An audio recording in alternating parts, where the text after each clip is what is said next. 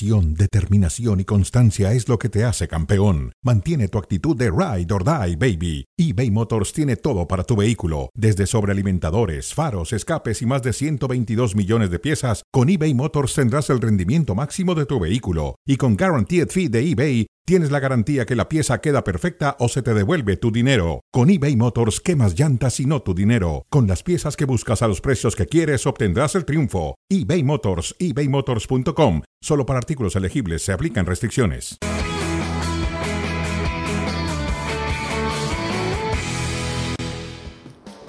Gusto recibirlos en fuera de juego para cerrar lo que nos ha dejado esta segunda fecha de la Liga con Paco Gabriel, con Rodri Fáez, victorias del eh, Real Madrid, del Fútbol Club Barcelona, el empate del Atlético y, y las victorias hoy de- del Alavés y del Rayo Vallecano para ponerle cerrojo a la fecha. Paco, ¿cómo andas? Muy bien, muy bien, Ricardo. Un gusto acompañarte a ti y a Rodrigo. Rodri, a la distancia, ¿cómo va todo? Abrazo. ¿Qué tal, Ricardo Paco? Bueno, pues aquí estamos, eh, ya veis, muy entretenidos en España siempre, ¿eh? Pero sí, sí, eh, no por los temas que a todo mundo le gustaría, por evidentemente las consecuencias del título mundial femenil, que deberían de ser meramente deportivas, se han encargado muchos de desviarlas y de llevarlas a un tema lamentabilísimo en el fútbol español. Bueno, eh, no sé si estamos buscando al nuevo Messi, va a ser uno de los temas, evidentemente, que ha dejado la fecha 2 porque ha jugado de titular con el Barça. Lamil Yamal tiene 16 años y fue la apuesta de Xavi para sustituir al suspendido Rafinha. ¿Será de aquí para el Real? Yamal será el titular en el ataque del Fútbol Club Barcelona. Con esa responsabilidad o etiqueta han desfilado varios. Lo hacía Giovanni Dos Santos, disputó 38 partidos y evidentemente no estuvo a la altura de las comparaciones. Es que a la altura de las comparaciones creo que no va a estar nadie, evidentemente. Ya es un error quererlos comparar, pero es casi una manía que se tiene. Eh, Jeffrey Suárez, 34 partidos, 3 goles, 3 asistencias. Boyan Kirkic, que no hace mucho platicaba con nosotros y nos decía una de las cosas que marcó su carrera, fue justamente eso, que se pretendiera creer que se destapaba la nueva perla de la Masía y que podría parecerse siquiera a lo que ya había sido Lionel Messi, 163 partidos, 41 goles, 19 asistencias. Eh, Xavi que vuelve a estar cedido y que no ha podido consolidarse, creería, o por lo menos no en los niveles que se pretendían del eh, futbolista, ¿no? Y así podríamos ir uno a uno con distintos nombres. Está el de Azulín y está también el de Halilovic, o tal, que parece casi una manía buscar al nuevo Messi. Es, es lo que provoca un caso como el de ayer de Lamin Yamal, Paco. Sí, es inevitable. Y nos gusta hacerlo. Eh, Es inevitable, nos gusta hacerlo. Eh, De repente, sin que sean ni siquiera del mismo perfil, ¿no? Dices, eh, puede ser Messi. Porque mira, lo de Giovanni Dos Santos, pues zurdo, eh, rapidito, muy rápido, muy potente. pero, por ejemplo, Boyan, pues nada que ver. Son perlas, sí, son perlas en su momento, por algo están ahí. Después, pues, compararlos con Messi sí, es, sí termina siendo realmente un fastidio, ¿no? El último en esta lista es el de Ansu Fati, heredero inclusive del 10 de Messi, una vez que se consumó la partida del futbolista argentino, la responsabilidad, ya no solo que te comparen con Messi, que te den la camiseta Rodri que usaba Lionel Messi y las consecuencias con la gran mayoría, pues es que lejos de seguir despuntando, casi todos se han ido rezagando, ¿no? Una vez que se hace la comparación, esto es lo que decía Boyan Kirkic en febrero de este año. En mi caso, ya desde un inicio tuve que competir contra la etiqueta del nuevo Messi con 17 años apenas. Y claro, no entendía cómo se pudiese dar ese resultado para cumplir esas expectativas. Es una presión gigantesca. ¿Pasa en España y en Barcelona concretamente, Rodri, que Lamil Yamal corra este mismo riesgo? Sí, yo creo que sí. El saludo para todos otra vez, porque más que nada eh, en Barcelona, y yo creo que incluso lo diría que a nivel del fútbol español estamos huérfanos de, un nuevo Messi, de alguien que nos haga volver a creer en el fútbol, en el jugador total que era Leo y sobre todo también en la parte humana, ¿no? Porque yo creo que lo bueno que eh, dejó Leo Messi a nivel delegado no es obviamente solo el terreno deportivo, sino también la labor humana que tenía, la forma de acercarse a los compañeros del último tramo de Leo Messi, yo creo que también fue fantástica, ¿no? Y eso al final eh, hace mucho daño a los jóvenes porque en el caso de Yamin Lamal es que es insultantemente joven. Ya no es cuestión de que Ansu Fati con 16, 17 años ya estaba en la, en la primera plantilla del Barcelona o lo que pasó con Halilovic que estaba viendo ahora mismo los goles que marcaba con el Sporting de Gijón y se me caía un poco la lágrima. Eh, el tema de Yamin Lamal, estamos hablando de un chico que tiene 16 años y 30 días, que es que cuando debuta con el Barça tenía todavía 15 años. Es que es tan peligroso establecer una comparación entre este chico que, tiene ahora mismo todas las características para ser la gran atracción del Barça, porque es el típico chico por el cual yo pagaría un boleto para ir a ver al Barça, porque me llama mucho la atención, cada vez que tiene la pelota pasan cosas, pero es muy peligroso porque si no tiene la cabeza en su sitio, y esto Paco Gabriel lo sabe perfectamente, también se corre el riesgo de perder un jugador que puede ser a nivel potencial espectacular a nivel de trayectoria. Eh, estuvimos algunos, me tocó compartirlo con Rodri, la semana pasada en Getafe, en el debut de Liga del Barça, que lo hacía de visita en el campo del Getafe, y me llamó la atención, y, estaba con Luis García, también compañero de nosotros para las transmisiones en inglés, había gente, aficionados del Barça, con la camiseta de la Mil Yamal, con la camiseta de un futbolista de 16 años, y decías, ¿por qué un poco, no? Sin que esté mal, no es que esté mal traer la camiseta, pero es rarísimo. Algo tiene, dice Rodri, yo también, ¿eh? Yo también pagaría un boleto por ver, a mí me llamó mucho la atención. Yo no lo, no lo conocía, no tenía ninguna referencia de él, dije, lo quiero ver jugar, mm, quiero volverlo a ver jugar. Quiero volverlo a ver jugar. Quizás ahí, antes de compararlo con Messi, por ejemplo, ¿por qué no? Se me ocurre pensar primero en, eh, mira, se acaba de ir Dembélé, este puede ser el sustituto de Dembélé. El ideal para sustituir a Dembélé. Quizás paso a paso, ¿no? Empecemos por ahí. La competencia de Rafinha, el sustituto de Dembélé. por, ahí va, por ahí va. Porque ahora, me da la impresión que, que, Yamal no se va a presionar. Algo, algo tiene. Yo no, lo vi calentar, lo vi desde el calentamiento.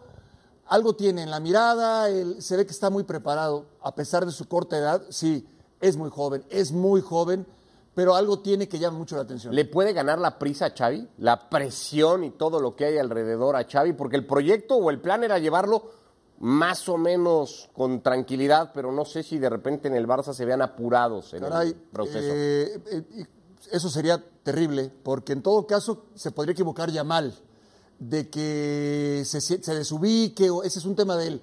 Pero si Xavi no lo sabe llevar, ¿de qué estamos hablando? Yo creo que está en buenas manos con Xavi. Ahora, ¿cómo lo vamos a manejar, Rodri? Porque si Xavi lo empieza a llevar de a poco, le vamos a exigir que lo ponga. Y si lo pone mucho, vamos a decir que adelantó el proceso y que quemó a la Mil Yamal. En ese aspecto, Ricardo, yo creo que Xavi tiene las de perder porque decida lo que decida, le van a caer palos, como, como buen tutor que creo que va a ser.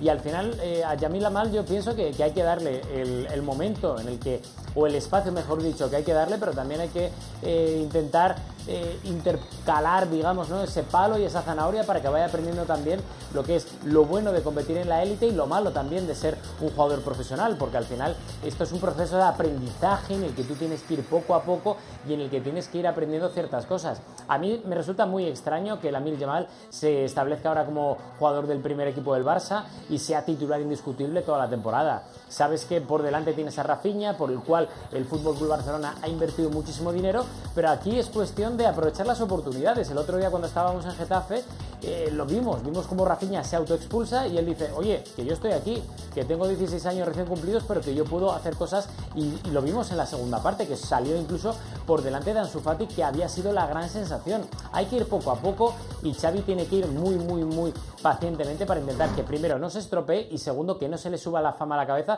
porque ahora mismo en el Barça es de lo poco mediático a lo que te puedes aferrar. Ahora, va a haber un momento de temporada en donde el Barça, Rodri, Paco, pues se expondrá a ganar o perder los títulos por los cuales aspira a competir.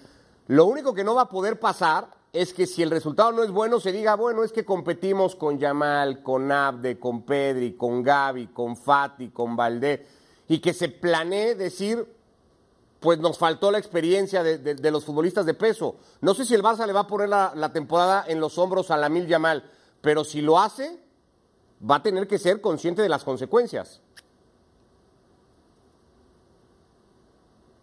Yo creo que va, a ser complicado eso en ese aspecto. ¿eh? Precisamente para ello, Xavi insistió desde que llegó al banquillo del Fútbol Club Barcelona en fichar también un poco de veteranía. Eh, lo vimos el año pasado con Robert Lewandowski, lo hemos vuelto a ver este año con Gundogan, va a estar a puntito de aterrizar Cancelo y yo creo que esos son los jugadores, al igual que Ter Stegen, que tienen que mantener un poco ese pabellón de la experiencia, del pozo, de la tranquilidad y también, ¿por qué no decirlo? ¿no? Porque estamos hablando de Jamil Lamal, pero tenemos que hablar también de Gaby, de Pedri, que da la sensación que porque lleven dos años años en el Barça que tienen 27 años, pero es que son gente que todavía no han llegado a la veintena. Y al final esta gente tiene que ejercer de hermanos mayores, de padres, de tutores, de profesores, llamémoslo como le llamemos, de esta generación joven que tiene muy buena pinta, que es el presente del Barça, pero que sobre todo van a ser el futuro. Y ahí es donde esa gente con ese pozo y esa experiencia, al igual que el propio Xavi desde el banquillo, tiene que ponerle los pies en el suelo a todos estos porque da la sensación de que se pueden llegar a convertir, ¿no? Como pasó en su día hace 5 o 6 años cuando estaban Lingard y todos estos en el Manchester United, en vez de futbolistas, en gente que más que futbolistas parecían influencers, ¿no? Sí, sí, es el riesgo muchas veces que se corre y más ahora en esta época en la que vivimos todos. ¿Cómo queda la Masía en todo esto? Porque la Masía después de esa generación de Fábregas, de Piqué, del propio Messi, evidentemente a la cabeza de todos, parecía que tocaba el cielo. Después hubo un momento que le costó, sale Pedri, sale Gaby, vuelve a levantar cabeza y ahora con todo esto es la mejor producción de futbolistas, la, que tiene el Fútbol Club Barcelona? No sé si sea la mejor, pero es muy buena. Sigue siendo muy buena, sin duda. Lo que pasa es que también depende de los tiempos. Eh, va de la mano. A Xavi le tocó también ser esa joya o esa promesa eh, que después se consolidó, pero se consolidó al paso del tiempo y después llegó, por ejemplo, Ronaldinho y le dio un salto. Eh, hablo del mejor del mundo. Y eso te empuja, te anima, te fortalece. Yo no sé si el Barcelona en las próximas temporadas tenga el mejor del mundo en su plantel, por ejemplo.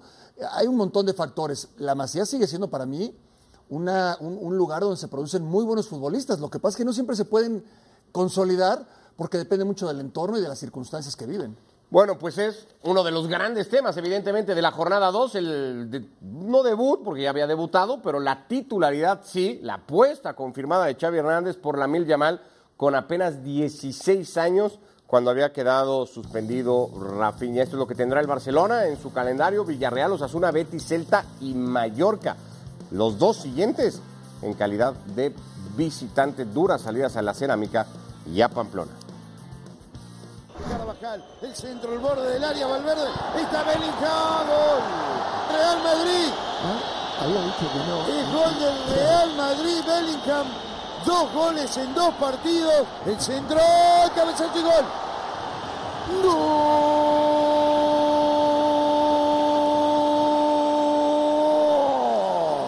Del Real Madrid. El nuevo goleador de la mitad de la cancha. Inglés, 20 años. Tres goles en dos partidos.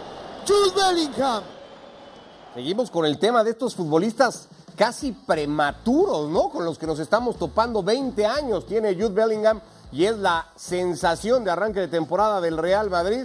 Tres goles en apenas dos partidos. No hay ningún antecedente de futbolistas ingleses que hayan pasado por el Real Madrid que hayan llegado a este registro. McManaman, hoy compañero de nosotros, necesitó de 24 partidos para hacer tres goles en liga. David Beckham tuvo que jugar 10, Michael Owen 9, el que menos fue Cunningham que disputó tres ya en la lejana 79-80. Lo de Bellingham ha sido llegar y, tocar la flauta casi. No sé si justificar también con ello, Rodri, así de pronto los más de 100 millones, por ejemplo, que pagó el Real Madrid por él.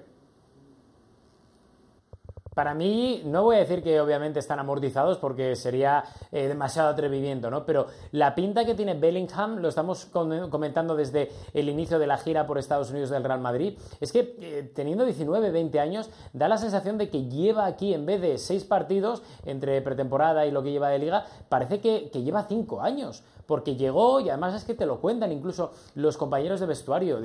hablando precisamente esta mañana con uno de ellos, decía, es que lo resiste todo a nivel físico, es un portento, tiene esa calma, ese pase tranquilo, esa relajación en el momento más complicado es cuando le llega ese pozo que es tan en los jugadores del Real Madrid, pero también tiene a su vez esa ansia de ganar para decir, oye, estamos aquí en el Real Madrid para intentar hacer historia, para intentar ganar, sabemos de la exigencia que tiene el Real Madrid y él es el primero que es consciente de todo ello, de lo malo que tiene el equipo porque le falta gol, pero él acomete y da ese pasito hacia adelante para decir, oye, si no hay un Mbappé de momento, voy a ser yo el que dé el pasito hacia adelante para intentar marcar gol porque sabemos que los jugadores de segunda línea en este tipo de sistemas son imprescindibles para intentar mejorar, ya que al final Rodrigo, Vinicius tienen gol, pero no seguramente el que tenían Benzema, Cristiano, Gareth Bale y compañía. Por lo tanto, creo que es un acierto total y seguro, seguro que a medio plazo le va a salir muy barato al Real Madrid. Bueno, ya veíamos eh, la gráfica, los futbolistas que en este mercado han rebasado la barrera de los 100 millones, siendo Bellingham uno de ellos, no sé si el más sonado, porque ahí está la operación de Kane, la de Caicedo con el Chelsea, igualmente la del propio Declan Rice con el conjunto del Arsenal. ¿Te sorprende la, adaptación? No sé si ya vaya a ser una realidad, porque a lo mejor son dos partidos muy buenos de Bellingham y, de repente le empezamos a ver otra versión en lo que siga. Claro, eso no lo sabemos. Lo que venga no lo sabemos. Lo que, lo que sí sabemos es lo que sucede hoy en día. Por ejemplo, muy interesante lo que dice Rodri en el vestidor. Porque evidentemente cuando en el vestidor recibes a una figura o a un tipo que costó lo que costó, todos lo analizan.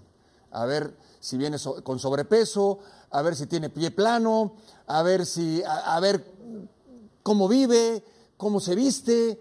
Y, el tema físico no es un tema menor, porque todavía no están a punto los jugadores y, y se ve que es un tipo, como se dice en el argot, una bestia, que va a aguantar todo, absolutamente todo. Y entonces inmediatamente es bienvenido, es bien recibido, es un jugadorazo. Sí es una apuesta porque, a ver, a diferencia de Harry Kane, ya sabes lo que es Harry Kane. Y, a Bellingham le falta mucho todavía. Más en la posición en la que lo está usando Ancelotti, porque lo veíamos en otra función con el Borussia Dortmund. Pero quien lo contrata no es ningún tonto, ¿eh? Saben, saben, ¿eh? es un futbolista que, ya, que ya ha lucido donde ha jugado y que ha encajado muy bien al Real Madrid. Yo creo que, es una gran apuesta del Real Madrid. Hablabas hace rato de cómo está arropado la Mil Yamal o cómo podría haber estado arropado en otros momentos otras figuras del Barcelona. Aquí Bellingham está arropado probablemente por dos de los mejores mediocampistas de la historia reciente al menos en Tony Cross y Luka Modric. ¿Cambia eso? Claro. Para el, para el inglés. No, no, no. A ver, Bellingham está, si lo queremos ver así, mucho más arropado que, que Yamal. O sea, con jugadores con jugadores que, saben perfectamente de, qué va este tema. En el, en el Barça, por ejemplo, los más, eh, más experimentados, pues Lewandowski, pero no es del, del, Barça, tiene poco tiempo ahí.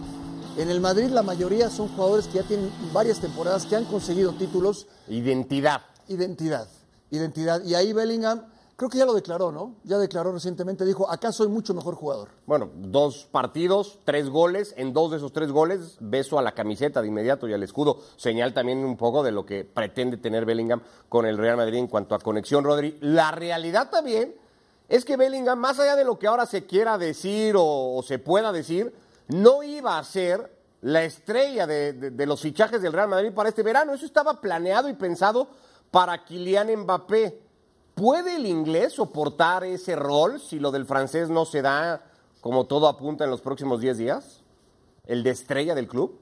Yo creo que hasta yo creo que hasta cierto punto sí que puede aportar ¿no? ese eh, granito también estelar, ¿no? como si fuera una gran estrella, pero, pero hasta cierto punto, porque eh, a mí mm, me cuesta mucho creer que Jude Bellingham eh, vaya a conseguir pues, 30 goles esta temporada. Estoy seguro que va a conseguir una cifra anotadora muy, muy buena para lo que es un centrocampista y más para lo que es un centrocampista del Real Madrid, pero le falta ese lustro, esa continuidad. Al final es un jugador centrocampista, es que te vale para defender, te vale para atacar, para dar el último paso seguramente para dar ese saltito de calidad que necesitaba a nivel físico y a nivel de calidad el Real Madrid con esa juventud y ese desparpajo que tiene, pero sin embargo yo creo que al Real Madrid le faltaría eh, un delantero. Recordad una cosa que comentamos el año pasado y es que el año pasado, estando todavía Karim Benzema en el equipo, Ancelotti se había quejado de que faltaban delanteros. Imaginaos cómo tiene que estar Ancelotti a estas alturas de mercado, que no está Benzema, José Lu ha venido para, eh, para digamos, el rol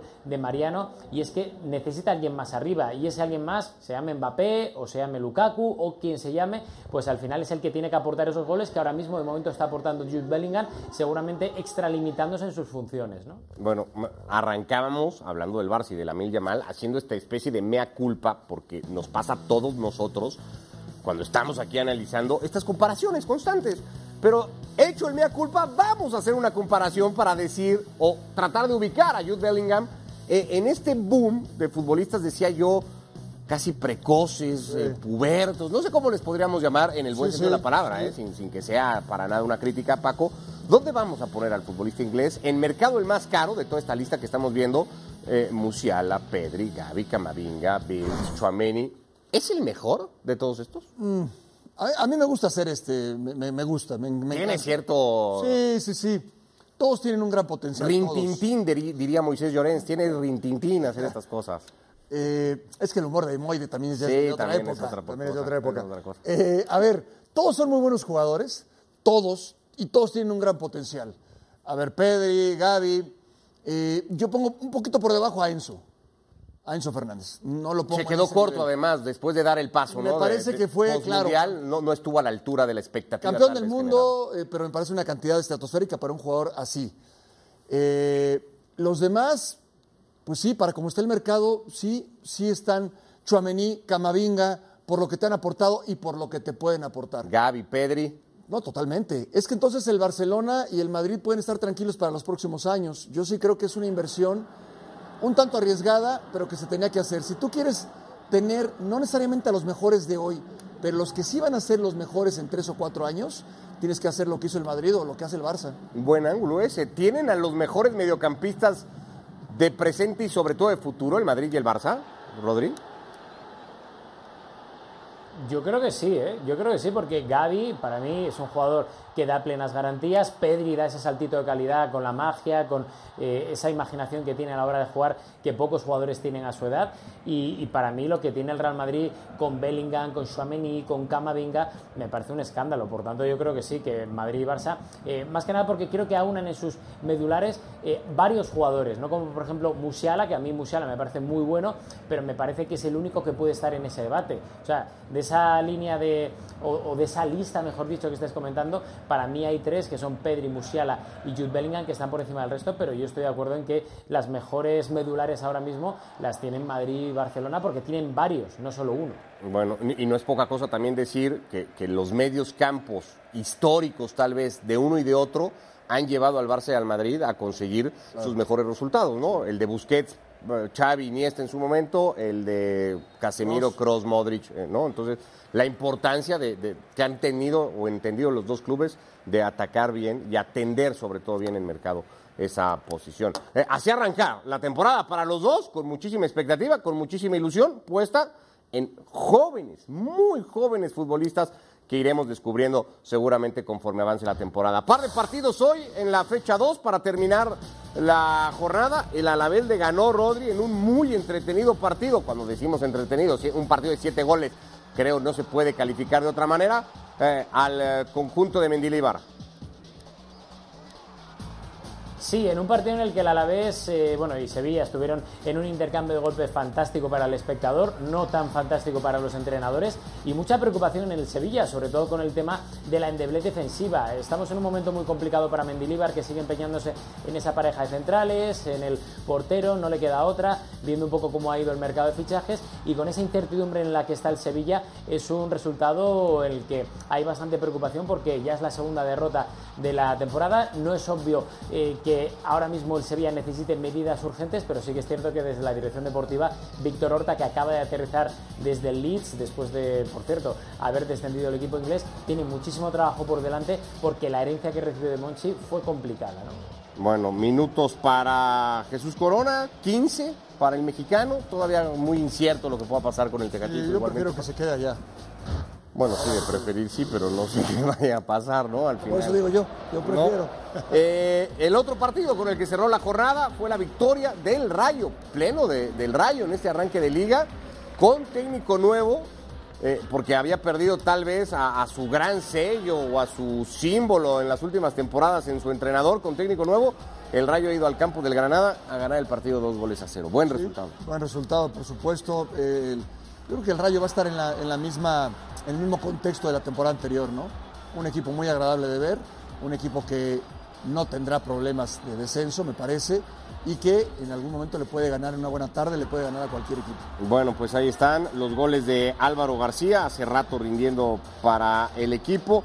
Y luego el de Patesis para terminar con el resultado 2 a 0, la victoria del el Rayo Vallecano. El resto de la fecha 2, que había arrancado desde el eh, viernes y que acá vemos con eh, algunos datitos. Antes, lo más destacado que deja la jornada, eh, lo de Bellingham con sus tres goles. Lo de Lewandowski, por cierto, creo que tendrá que ser un tema aparte. Primera vez que no marquen los dos primeros partidos de liga desde la 2012-2013, justo hoy, que es su cumpleaños 35 de Robert Lewandowski. Sí, bueno, ahí está el, ahí está el dato, ¿no? Se está haciendo, se está haciendo grande Lewandowski, ¿eh? Y, y- y- eso no va a parar, ¿no? Evidentemente, así que eh, otro tema para el eh, Fútbol Club Barcelona. Rodri, ¿con qué te quedas como lo más destacado de este fin de semana?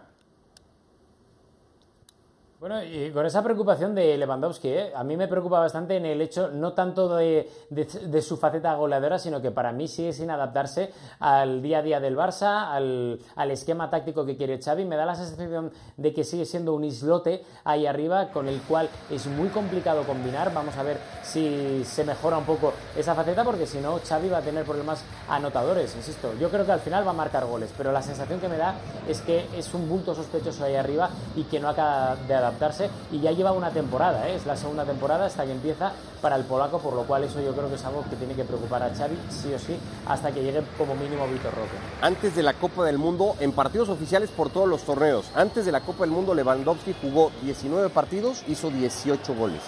Post Mundial, incluido el de ayer, son 29 partidos, 15 goles. Hay una baja, no sé si notable, pero hay una baja ahí en el rendimiento del futbolista polaco. Sí. eh, ¿Que se explica por la edad simplemente? También fue una- un, un año muy, muy complicado, ¿no? En, en carga, en carga de, de- de trabajo, de partidos. Y no es fácil recuperarte a los 35 años. No es fácil. Ahora, este Barça, este equipo, para competir en la liga, no tiene ningún problema. Para competir en Champions, ahí es donde esa versión de Lewandowski o la versión que pretende el Barça, yo, yo dudo que la vaya O sea, ya no va a encontrar a Lewandowski de 32 No, años, no, 31 años. O sea, no. lo que venga de Lewandowski es, digamos, ya en la bajada de, de- de su Yo creo momento. que sí. Se- Sería, sería muy raro que viéramos una mejor versión de, de- Lewandowski en el Barça. Sería, sería atípico, digamos, ¿no? Una sorpresa, pero bueno, habrá que darle el beneficio de la duda. Es un, es un gran goleador. Pasó un poco con Benzema en esa temporada Claro, típica claro. inolvidable que lo llevó a ganar el Balón de Oro, ¿no? Pero no sería lo normal No, con, el, no, para nada. con el futbolista del Fútbol Club Barcelona. ¿Qué te gustó de la jornada en general? Me gustaron los partidos en general. Me gustaron. Me, me- gustó lo del Barça, me gustó lo del Cádiz. Me gustó el planteamiento, me gustó cómo le juega al Barça, que termina ganando por individualidades, pero me gustó un partido que inclusive pudo hacer goles el Cádiz, que inclusive lo pudo, se pudo ir eh, al frente en el marcador. Veo un torneo parejo, veo un torneo parejo, claro, este es el inicio apenas, pero me, me- gustó mucho lo de los partidos en general y me gustó mucho lo del Cádiz. Buen planteamiento, sí, del equipo de Sergio González. Se quedó muy cerquita de, conseguir lo que ya había conseguido hace un par de temporadas, cuando fue a ganar todavía Camp Nou aquel partido 1 a 0. Eh, Rodri, no quiero despedir eh, el programa. No sé si hay algo que contar nuevo respecto al tema. En general diría de mercado, evidentemente va a estar muy enfocado a Kylian Mbappé estos últimos 10 días, pero en general el mercado para la liga y pensando pues, en el Barça, Madrid, Atlético. Mira, tres nombres muy rápidos. eh, te voy a quitar de la ecuación de momento. Bueno, no, no, lo vamos a meter, lo vamos a meter, pero te voy a añadir a un cuarto que es el Sevilla, porque estamos hablando de Tecatito y creo que hay un apunte que me acaba de llegar muy importante. En el tema del Real Madrid, muy rápidamente, de momento mercado cerrado hasta que se sepa qué va a ocurrir con Mbappé. El Real Madrid sigue preparado. Si el Paris Saint Germain da el ok, la negociación sería muy, muy rápida, pero al final depende del jugador y del Paris Saint Germain. En el Barça, descartado en el día de hoy Iván Fresneda, el jugador del Valladolid, que ya apunta a Chelsea, West Ham, a cualquier otro tipo de aventura inglesa. ¿Por qué? Pues porque está a puntito de aterrizar Joao Cancelo como lateral, que era la petición expresa número uno de Xavi por aquello de la experiencia internacional. En el Atlético de Madrid han venido los árabes hoy a por Rodrigo de Paul. Ya ha dicho el Atlético de Madrid que no se mueve nadie salvo por la cláusula que oscila entre 70 y 80 millones de euros, por lo cual es muy complicado que de 30 pasen a 70 millones de euros los árabes. Así que da la sensación de que Rodrigo de Paul se queda. Y sobre Tecatito, que lo estáis comentando ahora mismo, lo que me cuentan desde el Sevilla ahora mismo, a esta hora de la noche, es que efectivamente desde Monterrey ofrecen eh, unos 8 millones por la transferencia, pero se ve que o el jugador rebaja las exigencias salariales o va a ser muy complicado que desde el norte de México puedan ficharle. Bueno, ya lo ha contado en varias ocasiones José Antonio Noriega, ex compañero nuestro y muy buen amigo. Hay una intención clara de Rayados de hacerse con los servicios de Corona, pero hay que ver en qué termina todo. Eh, solo agregaría y te preguntaría por un plan B en el Madrid en caso de que lo de Mbappé no llegue, tanto que se habla en las últimas horas del tema Lukaku, podría venir Lukaku, podría venir Osimén, podrían ir por alguien más, el Lautaro mismo, o es Mbappé o nadie. A ver, de momento es Mbappé o nadie, pero ya te digo que si no llega Mbappé, Lukaku no sería mala opción. Y hasta aquí puedo leer. ¿Te gusta Lukaku? Sí, sí, claro. Pero en momentos de presión ante equipos de, de- de- de la exigencia en Madrid, No, no está. pienso directamente en el tema de Inglaterra. no está ¿no? en el más alto nivel. No, pero de todo, sí, sí me gusta. Sí, sí me gusta, claro que me gusta. Es un poco, me da la sensación que es de eso a nada Lukaku, ¿no? Es que, es que sí, lo, lo definiste bien, es un gran, es un gran delantero con altibajos. Eh, tuvo una muy mala final, una muy mala final en la Champions, pero no, no, no, tampoco le puedes decir que no, nunca te va a sobrar. Bueno, pues habrá que ver qué pasa. Eh, actualizamos todo y lo volvemos a contar próximo jueves. Nos reencontramos ya de cara a la tercera jornada de la liga. Abrazo, Rodri, gracias. Un abrazo a todos. Gracias, Paco. Gracias, abrazo. Hasta el próximo jueves en Fuera de Juego. Que les vaya muy bien a todos.